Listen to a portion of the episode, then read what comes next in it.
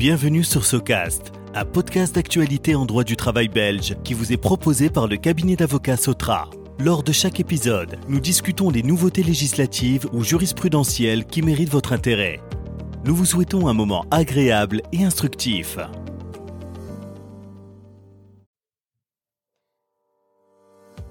Bonjour à toutes et à tous, je suis Olivier Recart, associé au sein du cabinet d'avocats Sotra, et je suis très heureux de vous accueillir pour ce premier épisode de SOCAST, notre podcast d'actualité en droit du travail. Aujourd'hui, j'ai le plaisir d'introduire mon associé maître Valentin Anquet, qui va nous entretenir durant les dix prochaines minutes de la vaccination contre le Covid-19, particulièrement bien entendu dans le cadre de la relation de travail. Alors Valentin, aujourd'hui, l'ensemble de la population belge se fait vacciner, c'est en, cours, et euh, les campagnes de vaccination se sont même intensifiées au cours des derniers jours. Naturellement, les travailleurs et la population active sont concernés, et en découlent de nombreuses conséquences et des questions pratiques sur les droits et les obligations des travailleurs et des employeurs. Dans ce cadre-là, une première question que j'ai envie de te poser, c'est les travailleurs ont-ils aujourd'hui le droit de s'absenter pour se faire vacciner? Et si oui, sous quelles conditions? Alors bonjour Olivier, bonjour à tous effectivement, les, travailleurs salariés en Belgique euh, peuvent aujourd'hui s'absenter et ont le droit de s'absenter du travail avec le maintien euh, de leur rémunération à charge donc de l'employeur pour euh, recevoir le vaccin. C'est un congé dit de circonstance qu'on appelle ici congé de vaccination, qui est une forme de petit chômage qui est concerné par ce, congé de vaccination, eh bien comme d'autres congés de, de circonstances, ce sont toutes personnes occupées sous contrat de travail, donc en ce compris par exemple les travailleurs intérimaires, mais aussi euh, les éventuels travailleurs étudiants, et y compris pour le secteur public, les agents contractuels qui sont visés par ce congé de vaccination. Alors pour en bénéficier, euh, le travailleur doit répondre entre guillemets à deux conditions.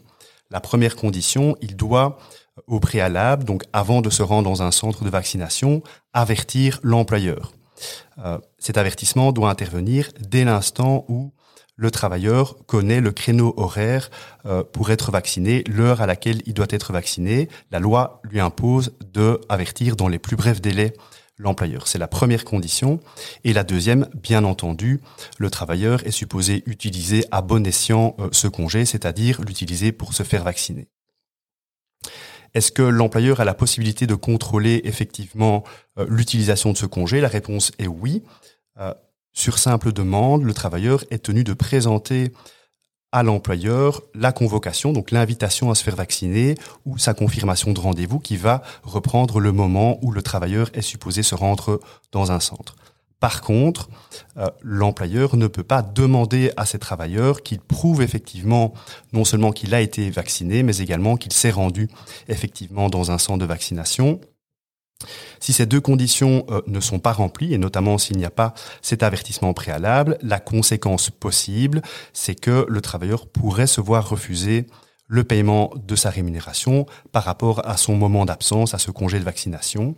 Alors on pourrait également concevoir euh, une éventuelle autre sanction qui serait décidée par l'employeur, mais c'est évidemment à voir suivant les circonstances concrètes.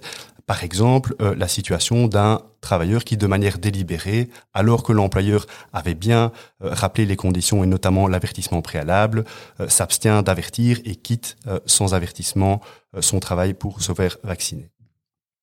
Autre précision qui a été ici apportée par le ministre de l'Emploi, ce congé de vaccination, il est aussi possible pour les personnes qui sont inscrites sur euh, les listes de réserve. Donc une personne qui, dans la journée, serait amenée à être vaccinée, bien entendu, elle doit aussi en avertir au préalable l'employeur, mais elle pourrait aussi bénéficier du congé de vaccination. Alors attention, ce congé n'intervient pas avec effet rétroactif, ce qui veut dire qu'une personne qui aurait été vaccinée, par exemple, avant le 9 avril dernier, donc la date à laquelle la loi qui instaure le congé de vaccination est entrée en vigueur, ne pourrait pas aujourd'hui, évidemment, demander à l'employeur le bénéfice, par exemple, d'un repos compensatoire ou d'une forme de compensation euh, liée au fait qu'il n'a pas bénéficié de ce congé de vaccination. Cette vaccination, elle peut intervenir en dehors des heures de travail, bien entendu, pendant une période de congé par exemple, mais si c'est durant les heures de travail, dans ce cas, l'employeur ne pourrait pas euh, refuser cette absence au travailleur, par exemple pour des raisons liées au service ou à l'organisation euh, de l'entreprise. Un dernier point sur le congé de vaccination, euh, quelle est la durée couverte par celui-ci? Ça n'est pas une journée entière, c'est uniquement le temps strictement nécessaire pour permettre aux travailleurs de se rendre dans un centre de vaccination. Et donc, dans les faits, le temps de déplacement aller-retour et le temps effectivement passé sur place seront couverts par euh, ce congé. Et donc, si le travailleur, par exemple, se fait vacciner durant la matinée, qu'il est à nouveau disponible durant la journée euh, après ce moment, il est supposé évidemment reprendre normalement le travail. S'il est par ailleurs incapable de poursuivre son travail euh, à la suite de cette vaccination, par exemple en raison d'effets secondaires, dans ce cas, ce sont bien les obligations normales liées à l'incapacité qui s'appliquent. Le salaire garanti sera alors versé par l'employeur merci, ça me paraît assez clair. À côté de ça, est-ce que l'employeur peut collecter les informations sur la vaccination de ses travailleurs? Il pourrait tenter de le faire. Euh, quelles informations peut-il collecter? Dans quelles conditions, en fait? Alors, par rapport aux informations euh, liées à l'état de vaccination, cela a été notamment rappelé par l'autorité de protection des données. Évidemment, cet état de vaccination, euh, c'est une donnée à caractère personnel qui est ici en plus une donnée sensible parce qu'elle est en lien avec la santé des personnes. Et donc ça suppose évidemment un traitement et des conditions euh, de traitement qui sont tout à fait strictes. Donc oui, l'employeur pourrait collecter euh, certaines informations, mais de manière limitée et uniquement pour deux motifs. Un, un motif lié à l'organisation du travail et deux, lié à l'administration, le paiement des salaires.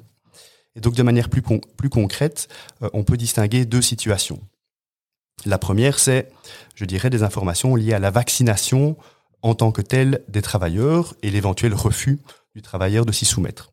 Alors, à ce sujet, là, l'autorité de protection des données est claire. Le travailleur ne doit pas en informer l'employeur ni prouver qu'il a été vacciné. Cela veut dire que, par exemple, un employeur ne pourrait pas tenir une liste des personnes vaccinées, non vaccinées dans l'entreprise. D'autre part, l'employeur lui-même ne peut pas demander au travailleur, ni par exemple au médecin du travail, mais également aux candidats dans le cadre d'un processus de recrutement, si oui ou non euh, ces personnes ont été vaccinées ou si elles ont l'intention de le faire, même s'il y a un accord du travailleur pour donner cette information, c'est un traitement qui est illicite, euh, notamment au regard du règlement général sur la protection des données. Rappelons aussi que la collecte d'informations orales sur l'état de santé d'une personne pour des raisons qui ne sont pas liées à son aptitude pour exercer sa fonction, c'est interdit et c'est sanctionné pénalement par le Code pénal social. Donc ça, c'est la vaccination en tant que telle. Mais par contre, on a évoqué le congé de vaccination, donc ce petit chômage. Là, euh, l'employeur est autorisé à enregistrer des informations, un sur le moment du rendez-vous et deux sur le type d'absence, le petit chômage du travailleur. Donc ces informations-là, qui sont des informations à caractère personnel, peuvent être traitées et enregistrées par le euh, par l'employeur. Par contre, l'autorité de protection des données considère que euh, il n'est pas autorisé d'aller au-delà de ces informations et par exemple de conserver la confirmation ou la convocation reçue par le travailleur pour se rendre dans un centre. Alors, en vue d'assurer de, la sécurité sanitaire, je dirais, au sein de l'entreprise, euh, un employeur pourrait tenter de contraindre euh, les travailleurs ou certains d'entre eux à se faire vacciner.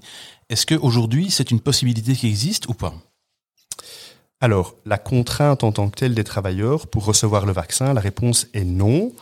Euh, comme ben, la majorité des vaccins en Belgique, cette vaccination-ci ce fait, euh, on le sait uniquement sur une base volontaire. Il n'y aurait pas, je dirais, de fondement légal, de base légale qui autoriserait un employeur euh, à contraindre ou à sanctionner un travailleur qui refuserait euh, de se faire vacciner. À ce jour, actuellement dans la loi, il y a certains vaccins donc, qui sont prévus de manière limitative, qui sont susceptibles d'être imposés par l'employeur dans certains secteurs pour l'exercice de certaines fonctions, et le vaccin contre le Covid-19 n'en fait pas partie.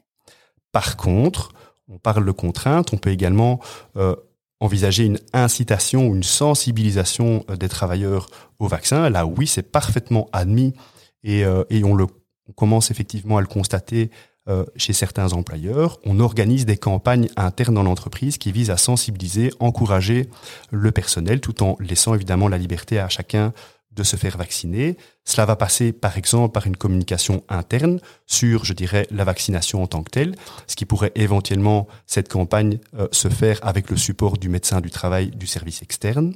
Euh, également une information, une communication sur la possibilité, le droit des personnes à s'absenter durant leurs heures de travail.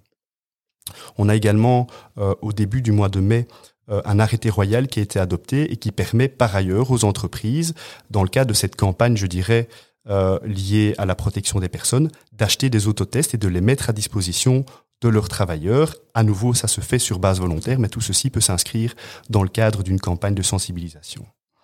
Attention, euh, cet encouragement ne peut pas euh, constituer une forme de récompense par l'employeur de certains travailleurs vaccinés ou de sanctions évidemment d'autres travailleurs qui refuseraient de l'être par l'instauration d'un système d'incitants financiers, de primes aux travailleurs vaccinés, par des promotions qui seraient ou non accordées aux personnes sur base de ce critère, euh, ou évidemment euh, un refus d'accès au lieu de travail. Tout ceci pourrait être considéré comme des formes de discrimination euh, interdites en vertu des lois antidiscrimination, parce que là, il s'agirait, je dirais, de décisions qui se basent sur des critères comme l'état de santé ou les convictions de chacun.